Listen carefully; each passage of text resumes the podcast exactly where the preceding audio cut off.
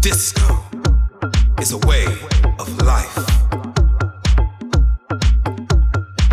Over the next six minutes, we're gonna take you on a quick tour through the history of disco. Let's start with Nicky Siano from the gallery in New York City. He took DJing one step further and would beat match and use three turntables to play records like this. And records like this.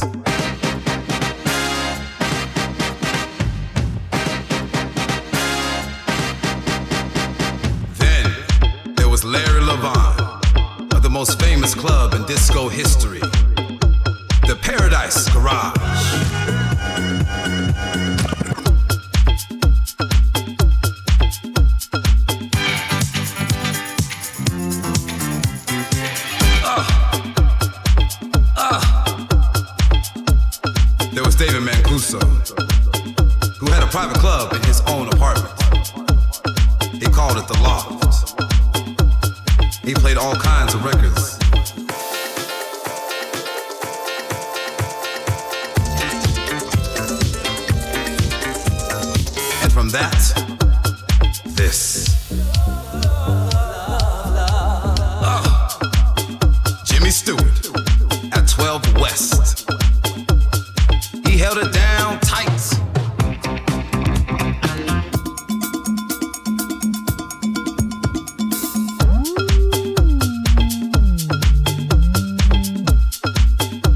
Forget about Frankie Knuckles, the godfather of house music.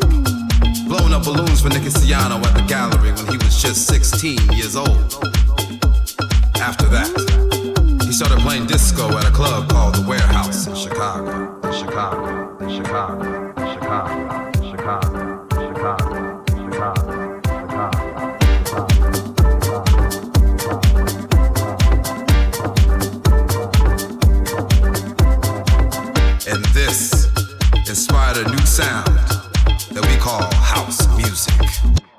I'll leave it with Frankie.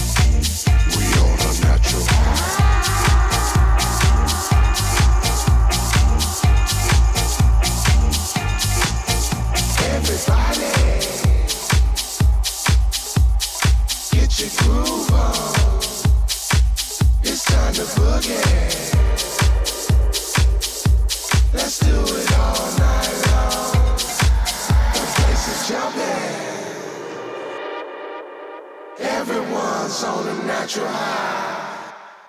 Can you feel it? It's like we all can touch the sky.